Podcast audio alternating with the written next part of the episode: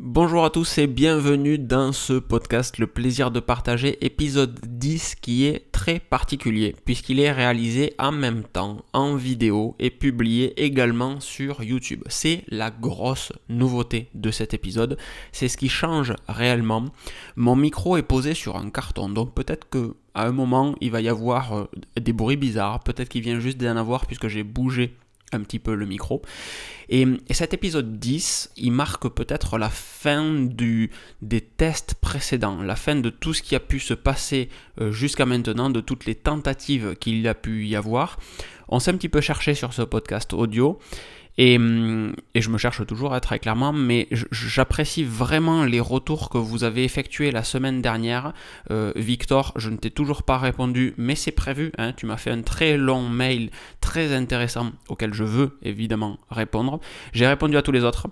Euh, et en fait, ce podcast audio, euh, maintenant, il va être également sur YouTube. Alors, c'est peut-être juste un test, euh, toujours pareil, hein, moi je m'adapte au retour que vous allez me proposer, mais ce podcast audio, Là, il est enregistré à mon bureau, donc comme d'habitude, avec les studios display devant moi, avec euh, mon Firefox qui me permet de voir ce dont je vais vous parler aujourd'hui. Et il y a en plus un enregistrement sur YouTube. Pourquoi est-ce qu'il y a cet enregistrement sur YouTube? Je viens de l'indiquer dans la vidéo qui est en train d'être publiée en même temps. C'est tout simplement parce que le le podcast audio est quelque chose, je suis désolé pour les plosives, là j'ai la sensation que je les entends vachement. Le podcast audio présente un avantage indéniable de, de, partager du contenu qui est écoutable pour vous euh, quand vous le désirez, en voiture, quand vous faites votre sport, quand vous préparez la cuisine, quand vous passez la tondeuse, peu importe. Et c'est excessivement confortable, ce podcast euh, audio. Et moi c'est quelque chose que j'adore faire, j'adore être là, devant mon micro, réellement. Et et un petit peu raconter ma vie parce qu'il n'y a, y a, pas de, normalement, il n'y a pas de retour vidéo, il n'y a pas de, choses auxquelles il faut faire attention, c'est très minimaliste comme approche et ça me plaît beaucoup. Toujours est-il que euh, j'ai pas de, de, retour de ce que vous, vous pouvez penser de ce podcast audio et c'est dommage. Et c'est dommage parce que le, le podcast s'appelle Le plaisir de partager. Le slogan du site depuis le début est Le plaisir de partager. Et, et en fait, euh, il n'y a pas euh, ce, cette notion de partage. Je, vous apporte une information, mais j'ai pas de retour sur cette information. Donc on n'engage pas de discussion et ça c'est un petit peu dommage. Je partage avec vous, mais c'est unilatéral. Alors que ce qui est super cool, c'est que j'apprends très souvent des choses de vous dans les commentaires des articles, dans les commentaires des vidéos YouTube, etc. Donc cet épisode 10, il marque une rupture parce qu'il est à la fois audio, sur euh, donc euh, Apple Podcast, sur Spotify, sur Amazon, sur Google Podcast, peu importe où vous, écoutez vos podcasts, il y a même le flux RSS direct qui existe.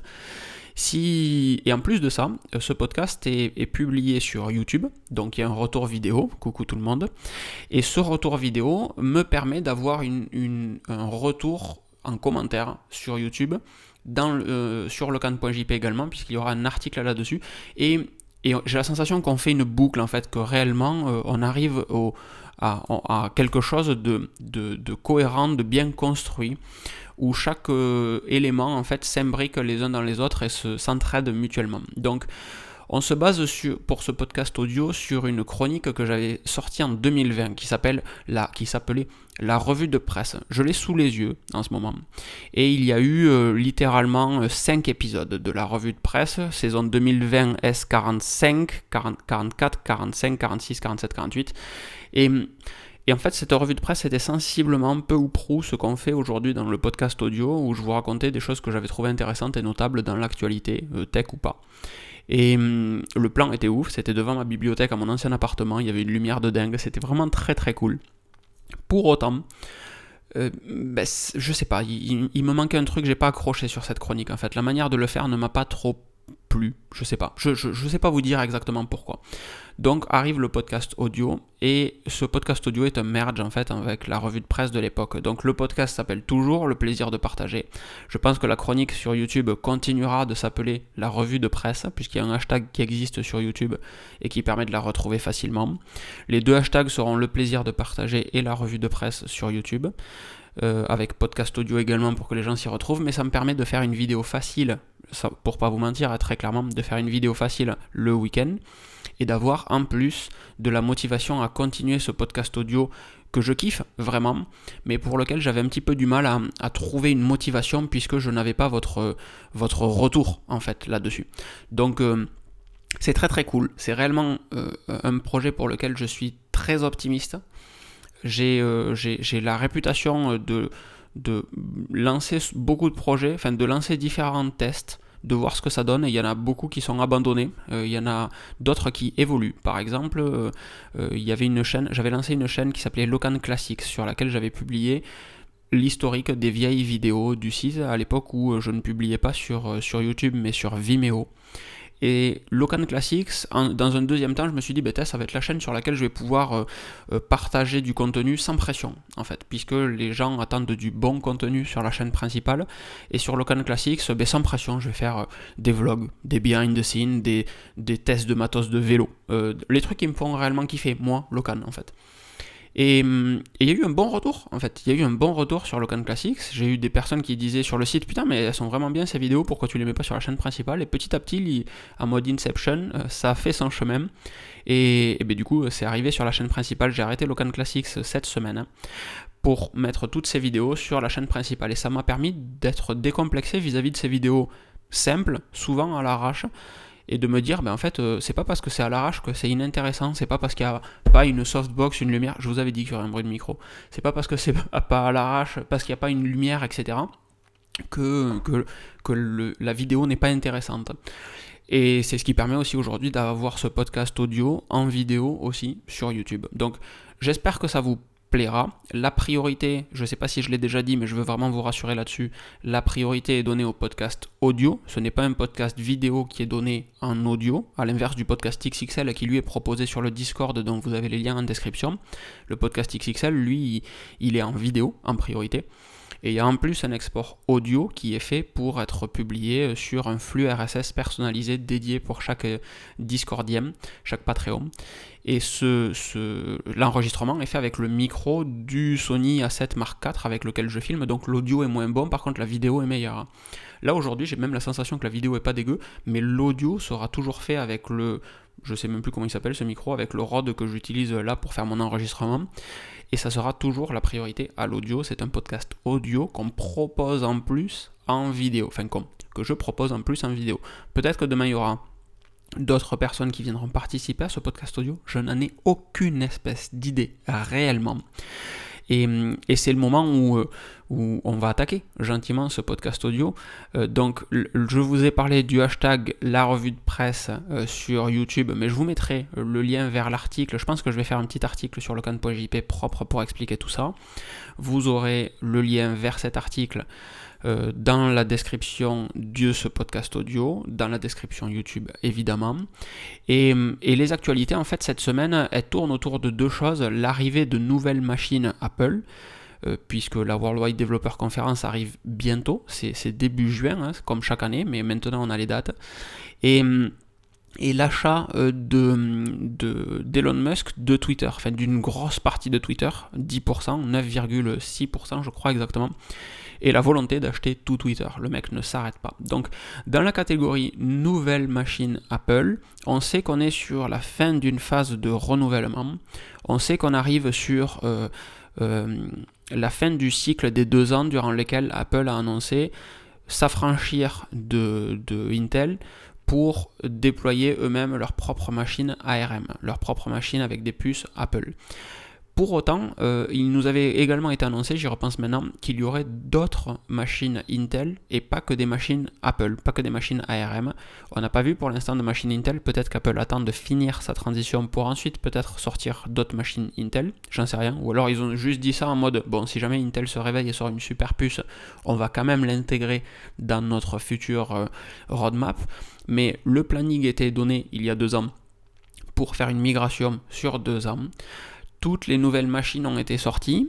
Euh, on a, euh, il ne reste que le Mac Pro à mettre à jour. Donc le Mac Pro, quand on voit le Mac Studio, la bestiole que c'est, on suppose que le Mac Pro euh, sera colossal en fait en termes de puissance.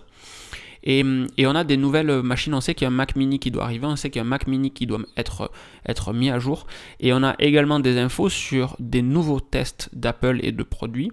Avec euh, un MacBook Air avec une puce M2 euh, qui arriverait. La puce M2, elle aurait 8 cœurs de CPU contre 4 cœurs actuellement. 8 euh, cœurs de CPU et 10 cœurs de GPU. Actuellement, on a toujours 8 cœurs de CPU.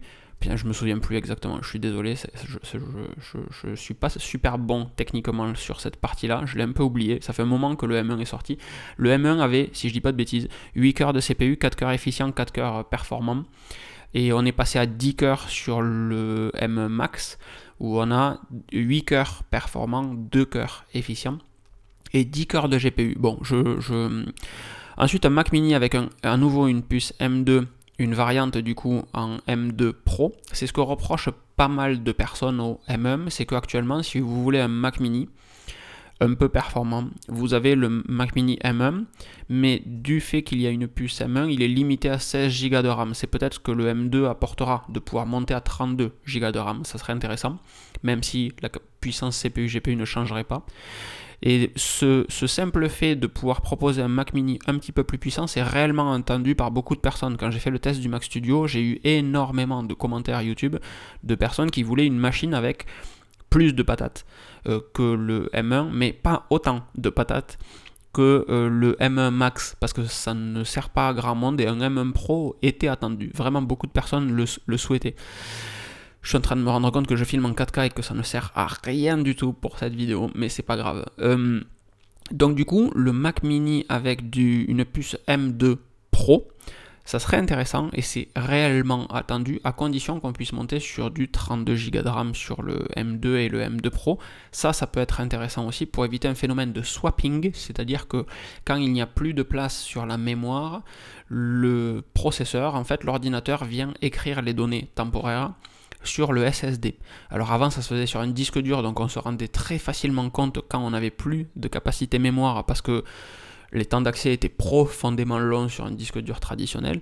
Là, maintenant que toutes les machines ont des SSD, eh bien en fait, euh, on ne se rend pas forcément compte. L'autre jour, madame faisait un encodage sur, euh, iMovie, sur mon ancien MacBook Pro M1, qui du coup avait une, à 16 Go de RAM.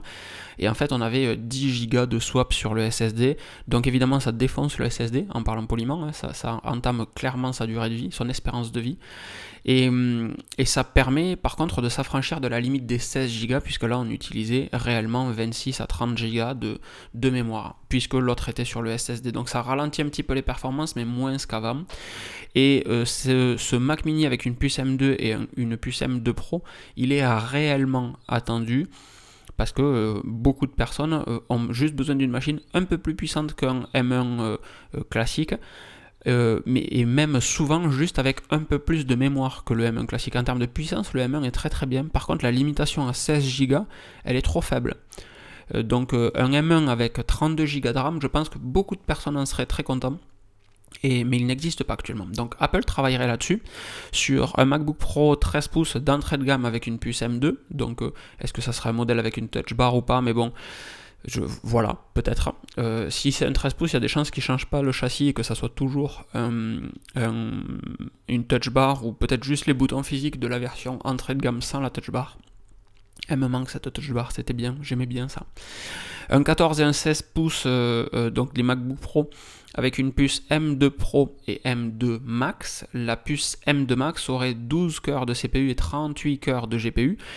Euh, là, pour le coup, c'est plus, puisque actuellement, on a 10 cœurs de CPU et, je veux pas dire de conneries, je crois que c'est 24 cœurs de GPU, je sais plus, je suis pas bon.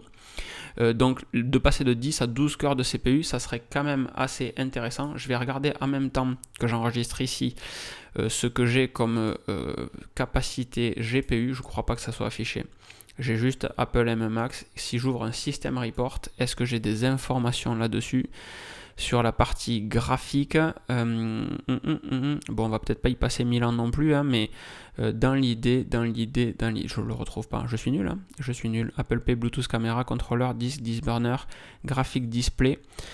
On a 32 cœurs de GPU et on nous propose 38 cœurs de GPU. Donc on aurait un petit peu plus de cœurs de GPU pour un petit peu plus de CPU. C'est quelque chose qui, moi, me fait flipper un petit peu, l'arrivée de nouvelles machines en M2 Max, M2 Pro. Euh, pourquoi? Parce que ça veut dire qu'on aurait un renouvellement annuel des puces sur ces machines.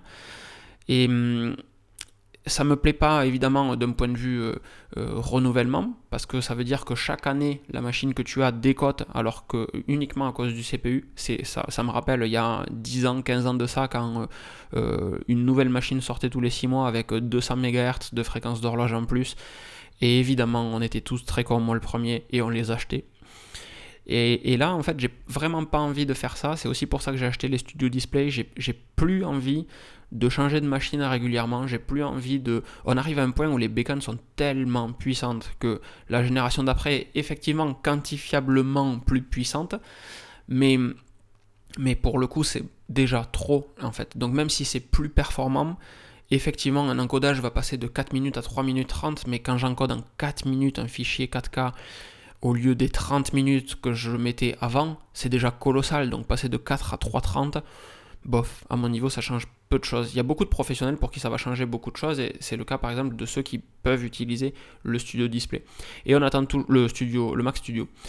C'est une raison, encore une fois, pour laquelle j'ai acheté des studios display aujourd'hui, pour avoir un setup parfait ou pas loin qui, ne me tente pas d'évoluer vers d'autres matériels par la suite parce que je sais comment mon cerveau est fait.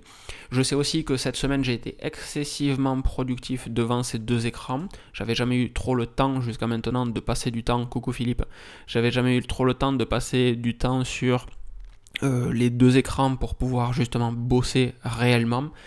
Et, quand j'ai fait le déballage en fait de ces deux écrans, quand j'ai fait la vidéo vous expliquant pourquoi j'avais deux studios display, je parlais de confort, je parlais de, de juste capacité de pouvoir acheter des bons écrans.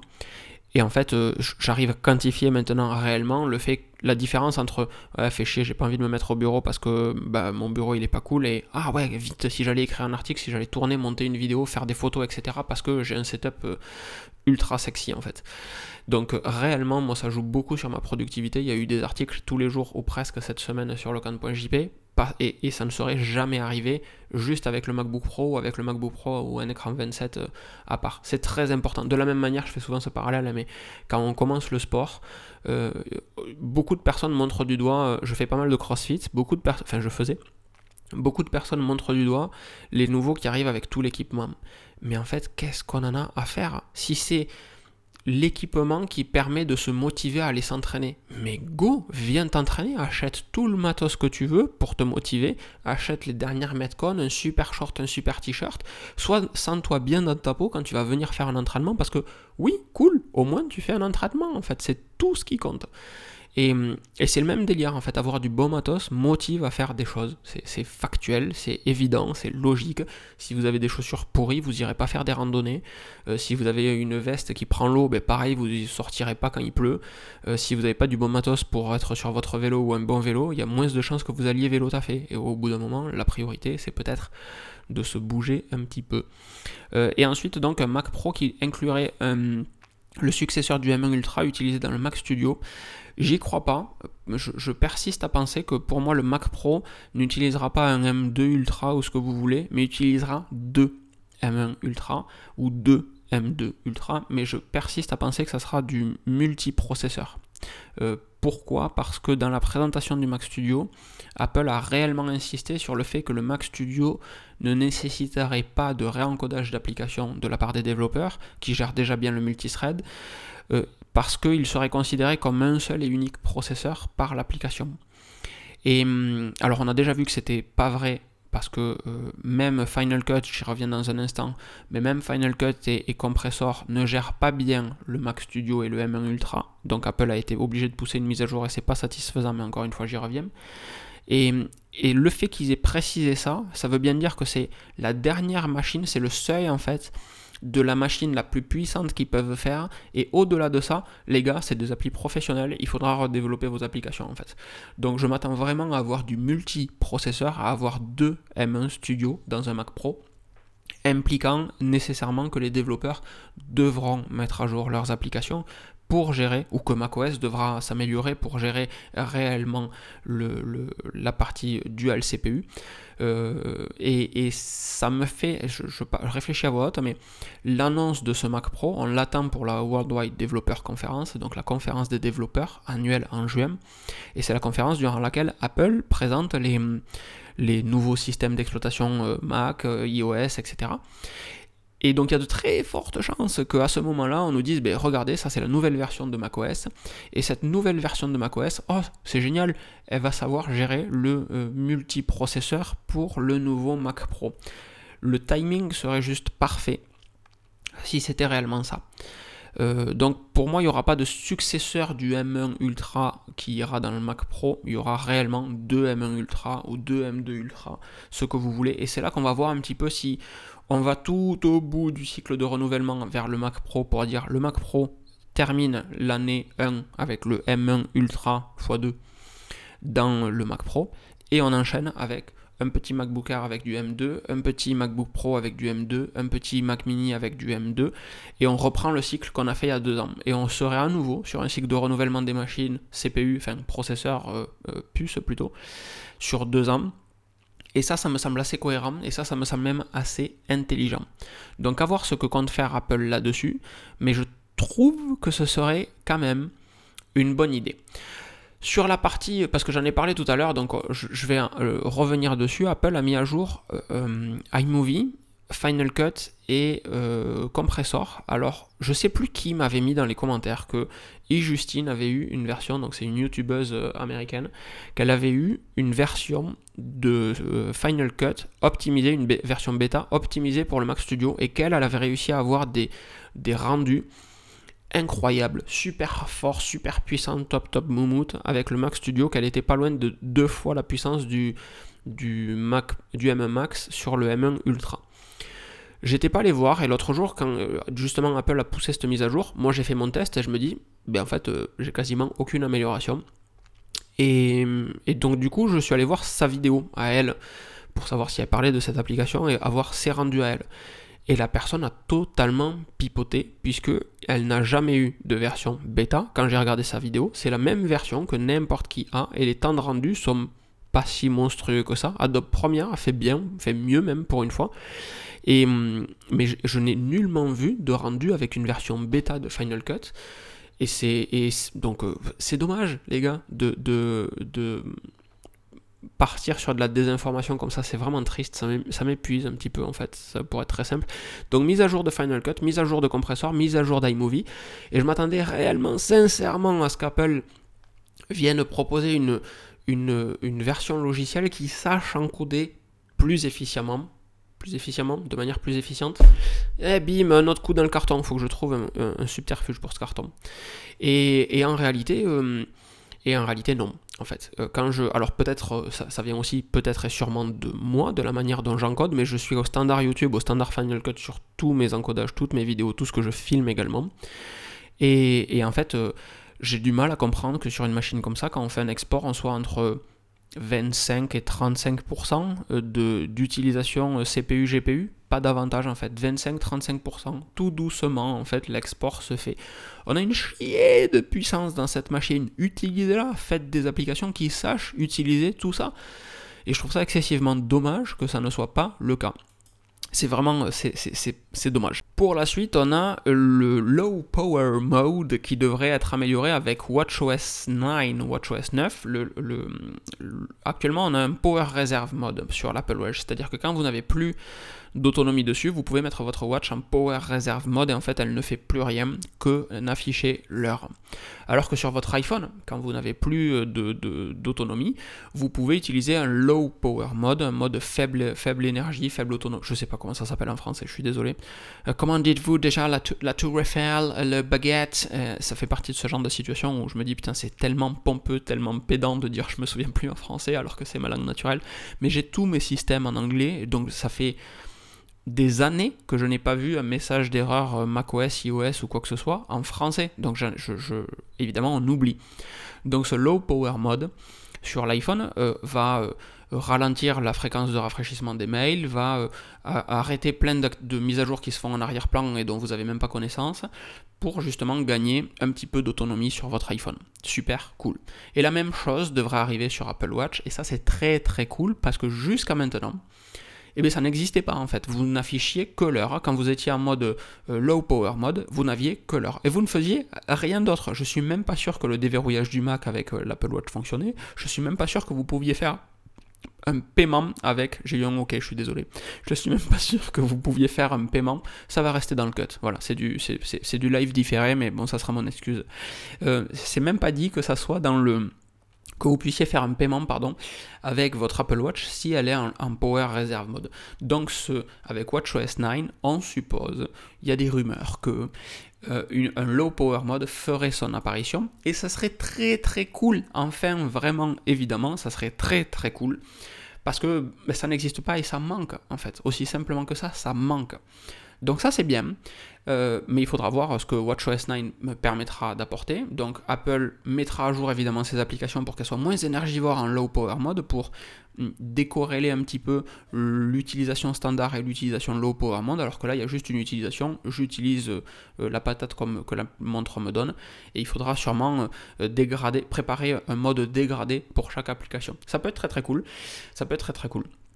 Euh, chose dont j'ai oublié de vous parler, c'est plus pour les petits gars qui regardent ça sur YouTube, mais si vous me suivez également sur, euh, si vous, dans le podcast audio, vous me suivez également sur locan.jp, sur euh, YouTube, sur d'autres canaux de médias, je vous ai pas parlé du fait que j'avais acheté un iPhone 13 Pro Max vert euh, et, du coup, je dois vous en parler, en fait, très simplement. Je l'avais totalement zappé, pour faire très simple. J'ai pris une Apple Watch série 7 euh, verte également. Et, et j'aimerais bien vous parler des deux. Donc je pense que lundi soir, même si c'est le week-end de Pâques et que tout le monde est peut-être parti en vadrouille, Lundi soir, je pense que je vais vous faire un, article sur pourquoi est-ce que je suis parti d'un iPhone 13 Pro à un iPhone 13 Pro Max. C'est pas uniquement parce qu'il est vert, ça a été le déclencheur, mais c'est pas uniquement. Et pourquoi est-ce que j'ai pris une Apple Watch Série 7 euh, verte. Et ça me permettra aussi de revenir sur la tendance qui se passe à l'intérieur de mon petit cerveau que j'évoquais précédemment, qui est le fait de d'en avoir marre de changer du matos. J'avais euh, euh, j'ai eu la possibilité au boulot d'avoir du matériel professionnel, en fait, d'avoir un iPhone euh, de travail, un Mac de travail, etc. Et, ça a fait un déclic, en fait, chez moi de me dire, mais en fait, actuellement, dès qu'il y a du nouveau matos, je l'achète. Déjà parce que je suis un gros geek et que ça me fait plaisir, hein, très clairement. Mais aussi et surtout pour le tester, euh, que ce soit sur la chaîne YouTube, sur le site, etc. Et pour pouvoir en parler. Bon, quand le Mac Studio est arrivé, à aucun moment, à aucun moment je comptais le garder. ça me chatouillait un petit peu parce que c'est quand même sexy comme machine, mais ça s'arrête là. Et en fait, le, fait d'avoir du matériel pro, ça m'a fait mettre de la distance, alors que j'ai toujours, au final, j'aurais pas de matériel pro, hein, mais ça m'a fait mettre de la distance entre le matériel que je peux avoir en perso qui répond parfaitement à mon besoin. Un iPhone 13 Pro, je suis le premier à dire que l'immense majorité de mes photos, je les fais avec le Sony A7, enfin du moins les, photos qui me semblent importantes. Les vidéos, je peux les faire avec lui ou avec euh, la GoPro, et c'est ce qu'on ira tester euh, ce week-end. Pareil, il y aura des vidéos sympas la semaine prochaine. Mais hum, l'iPhone, moi j'ai juste besoin d'iOS, et tant qu'iOS est fluide, donc euh, sur 2-3 ans peut-être, ben, il n'y a pas de sujet, il n'y a pas de souci. Donc l'article qui va arriver euh, vient un petit peu dans ce sens-là où je me fais plaisir. Je prends un iPhone 13 Pro Max parce que la notion de max en fait est utile maintenant. Il vient en fait, euh, spoiler alerte, hein, il vient en fait compenser un iPad mini que j'aurais pu acheter en complément d'un iPhone 13 Pro. Voilà, j'ai un téléphone plus gros avec iOS qui est moins limitant qu'iPadOS sur lequel je peux faire plus de choses par définition, mais avec lequel j'ai aussi une facilité de saisie que j'aurais pu avoir et de lecture que j'aurais pu avoir avec un iPad mini ou un iPad tout court. Donc j'ai un seul device qui fait tout. Et le MacBook Pro M1 Max 64 Go 4 Tera de SSD qui trône sur mon bureau et avec lequel je suis capable de faire tout ce que je suis en train de faire en ce moment, enregistrer ce podcast audio dans GarageBand, avoir du Firefox qui tourne avec les différents trucs, avoir mon script d'un côté, enregistrer la vidéo et filmer l'écran, enfin filmer la vidéo et enregistrer l'écran en même temps, tout ça sans que le machin chauffe. Ceux qui sont sur YouTube voient qu'il est uniquement à 13% d'utilisation de, de puissance. C'est juste du confort incroyable. Et donc j'ai plus envie, j'ai de moins en moins envie de, renouveler du matos régulièrement parce qu'il euh, il y a de moins en moins de satisfaction à renouveler du matos. Je me fais vieux, j'ai 35 ans, ça y est, laissez-moi tranquille, ok? Et, Mais il y a aussi le fait que, en fait, on a une planète qui s'essouffle et, j'en suis de plus en plus conscient. Et je vous en parle pas, hein, mais sur le Discord, pareil, on a, régulièrement des, sujets à ce sujet-là. Et, et je me vois plus. Euh, renouveler de matos régulièrement tant que le matos que j'ai me convient. C'est pour ça que j'ai acheté deux studios display, parce que dès maintenant, c'est ce qui me convient, ça me va bien. Et j'en ai pris deux et pas un, parce que si j'en prends qu'un, je sais que quand ils vont sortir une nouvelle version en 30 ou 32 pouces, j'aurai envie de prendre la nouvelle version en 30 ou 32 pouces, et du coup j'en prendrai peut-être deux, donc j'en ai pris deux dès maintenant. Comme ça, une fois que je les ai, je suis très feignant moi comme garçon, une fois que je les ai, le simple fait de devoir les remettre en vente, et ça sera invendable je pense, et bien voilà, ils resteront sur mon bureau et ça me convient parfaitement. Et je persiste, j'ai parfaitement bien fait d'acheter ces deux écrans parce que c'est de la bombe. Ils sont géniaux. L'affichage est incroyable. L'audio est très bon. Je, revis. C'est absolument profondément génial. Tout ça pour dire quoi? Que j'ai un iPhone 13 Pro Max et que je vais vous en parler lundi. Voilà. C'était la version Too Long Didn't Read, encore une fois. Et, hum, mais j'ai plus envie de, changer de matos. Alors je, vous en prends comme témoin aujourd'hui. Euh, on va sûrement nous annoncer des iPhone 14 qui vont être fabuleux. Sûrement, et j'espère très fortement ne pas avoir envie ou ne pas changer J'espère même ne pas avoir envie de changer pour l'iPhone 14. Parce que la partie photo-vidéo, encore une fois, ben le A7 est meilleur, peu importe l'iPhone 14 qui sorte, mon appareil photo est bien meilleur, évidemment. Par contre, les Apple Watch, peut-être, parce qu'il y aura des fonctionnalités, c'est un produit qui évolue encore, euh, l'Apple Watch, peut-être que l'Apple Watch, je la renouvellerai, c'est pour ça que j'ai un modèle aluminium et pas un gros modèle. Peut-être que les GoPro, je les renouvellerai, actuellement j'ai une GoPro 9, L'aéro 10 me faisait un petit peu envie parce que le 5K à 60 images secondes, c'est quand même cool. Mais voilà, après l'idée c'est d'avoir du bon matos et de le renouveler moins souvent parce qu'on a du très bon matos. Et on a, parlant de ça, justement, une notion de statistique qui arrive enfin sur Apple Podcast. Alors vous, vous vous en fichez, hein, mais pour moi ça me change un petit peu la vie, c'est que jusqu'à maintenant, je n'avais aucun moyen de savoir combien j'ai d'abonnés à ce podcast. Je n'avais aucun moyen de savoir euh, l'évolution de ces abonnés, etc. Et Apple Podcast Connect se met enfin à jour. Et c'est ça qui est énorme, c'est que la semaine dernière, on reprenait, on faisait l'épisode 9. Cette semaine, on fait l'épisode 10. Et que euh, durant cette semaine-là, en fait, où moi je me disais, hum, est-ce que je refais un podcast audio, est-ce que je m'applique un petit peu sur le podcast audio, etc. Et bien pile là, Apple arrive avec une notion de statistique un petit peu plus détaillée sur laquelle je passe pas autant de temps que je devrais, mais hum, ça a le mérite d'exister, c'est très très cool. Et on va finir euh, ce podcast, puisqu'on en est à 30 et quelques minutes déjà, par Elon Musk, euh, qui, hum, qui a craqué son slip, très clairement. Qui, Elon Musk fait du Elon Musk, hein, très, très simplement. La semaine dernière, fin début de semaine plutôt, il s'est dit, hum, je vais acheter un petit peu de Twitter. Parce que Twitter c'est chiant, ça fait plusieurs mois qu'il râle après certains trucs sur Twitter, etc. Et donc il s'est dit, bon ben je vais, acheter un petit peu de Twitter. Donc il a craqué pour, je veux pas dire de conneries, mais je crois que c'est 7 ou 10 milliards de dollars pour acheter 9-10% euh, de Twitter. Voilà, très simplement. Et hum, donc euh, Twitter lui a offert une, place au board des CEO, donc au, conseil, au comité de direction, on peut dire ça comme ça. Et, Elon Musk a refusé la place en disant non mais en fait euh, ça me chauffe pas, euh, je vais plutôt euh, racheter Twitter. Voilà, donc je vous propose 43 milliards pour racheter tout Twitter. En cash, hein, je, voilà, vous me dites oui, je vous fais, le, je vous fais un Apple Pay et, euh, et on, se quitte mon copain, je rachète Twitter, et Twitter deviendra une société privée et plus cotée en bourse parce que parce que c'est chiant. Euh, et, et, Elon Musk est monstrueux en fait là-dessus parce que euh, c'est un vrai Gary Kasparov, c'est un vrai joueur d'échecs. Le simple fait d'être actionnaire majoritaire de Twitter du coup, avec ses 9 et quelques pourcents, ben, ça fait que les votes doivent quand même passer un petit peu par lui, c'est que l'entreprise doit un peu lui rendre des comptes. Euh, là où c'est monstrueux, c'est mon, anglais d'après dans mon Firefox, mais là où c'est monstrueux, c'est que ben, il a réellement coincé Twitter quoi qu'il arrive. Pourquoi? Parce que euh, c'est l'actionnaire majoritaire de Twitter. Cool, super. Il propose de racheter euh, pour 43 milliards, milliards pardon, le reste de Twitter. Ce qui fait 54 dollars en cash, 54 dollars 20 exactement, par action ce qui fait 38% de plus que ce qui est valorisé l'action à ce moment. Pourquoi est-ce que Elon Musk est trop fort? Parce que le, board de, de, Twitter, le board de n'importe quelle entreprise en fait, son seul et unique rôle est de protéger et d'agir dans le meilleur intérêt des actionnaires. Et hum, qui est l'actionnaire majoritaire de Twitter? Elon Musk. Donc si le board veut agir dans l'intérêt des actionnaires, ils sont un petit peu obligés d'écouter au moins Elon Musk. Et quand tu proposes de racheter des actions 40% plus cher que ce qu'elles ne valent, il est très difficile de dire non mais c'est pas dans l'intérêt des actionnaires. Et c'est ça le sujet en fait, c'est que il a deux, trois coups d'avance sur ce que peut dire Twitter. C'est magnifiquement bien expliqué dans l'article de Numérama que je vais vous partager et vous mettre dans la description de cette vidéo. Mais, mais c'est réellement ça, c'est que Elon Musk veut faire de Twitter une plateforme sur laquelle il y aura euh, free speech totalement, euh, aucune, aucune censure, rien du tout, parce qu'actuellement c'est les, Émirats arabes unis, je crois, qui sont l'actionnaire majoritaire, euh, qui, qui, ont, qui, détiennent une bonne partie de Twitter.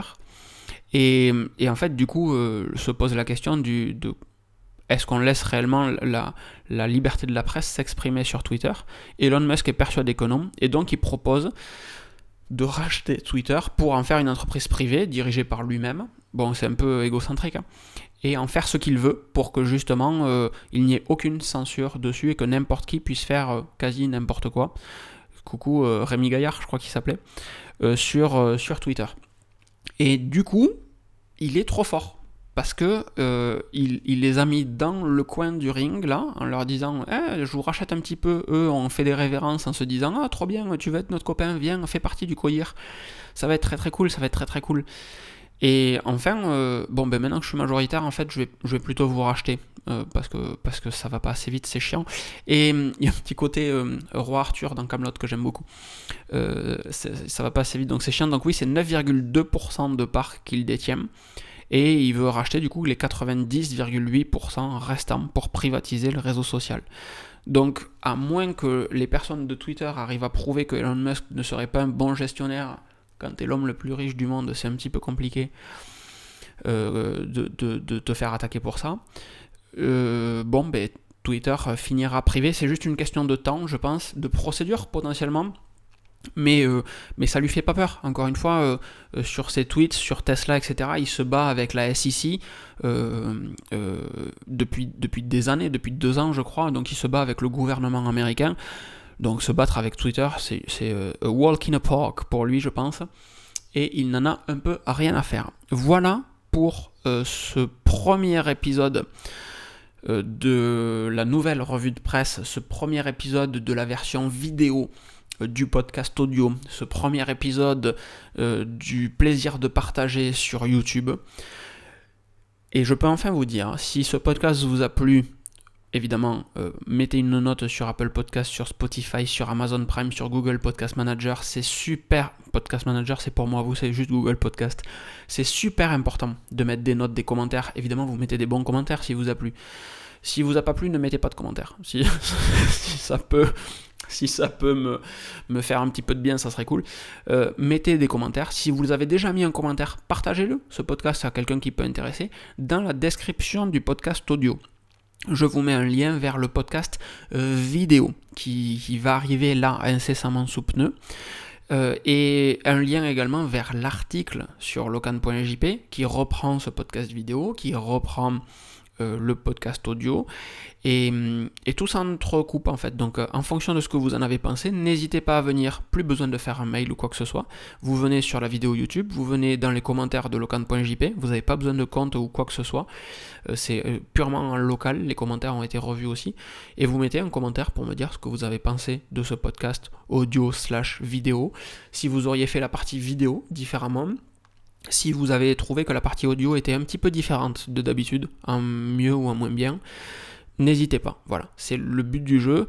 Je pense qu'on s'inscrit vraiment dans cette thématique de podcast audio vidéo. Moi j'ai pris énormément de plaisir à le faire, je trouve ça excessivement cool euh, j'ai l'impression d'être important, d'être un grand en fait. Il y a une notion d'ego à, tous les niveaux. On prend des décisions euh, en fonction de ce qu'elles nous font ressentir vis-à-vis de nous-mêmes. C'est l'instant philosophie de la fin du podcast, mais le reste c'est de l'hypocrisie que de dire le contraire. On achète un pantalon parce qu'il nous fait des jolies fesses, on achète euh, une voiture parce qu'on se sent puissant dedans, enfin voilà ce genre de choses.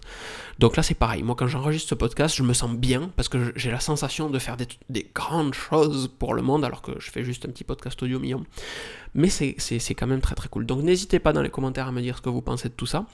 Moi je vous fais des grosses bises. Je vous donne rendez-vous le week-end prochain. Le podcast sort les dimanches. Et allez faire un tour sur le camp.jp. Abonnez-vous peut-être à la mailing list, vous avez les liens dans la description également, pour recevoir un mail à chaque fois qu'un nouvel article est posté sur le camp.jp, donc à chaque fois que je propose du contenu. La mailing list n'est utilisée que pour ça. Franchement, c'est la solution la plus parfaite et la plus efficiente pour euh, vous abonner à du contenu que je peux proposer sans avoir à dépendre d'une quelconque plateforme. Des bises encore une fois, à très vite. Ciao ciao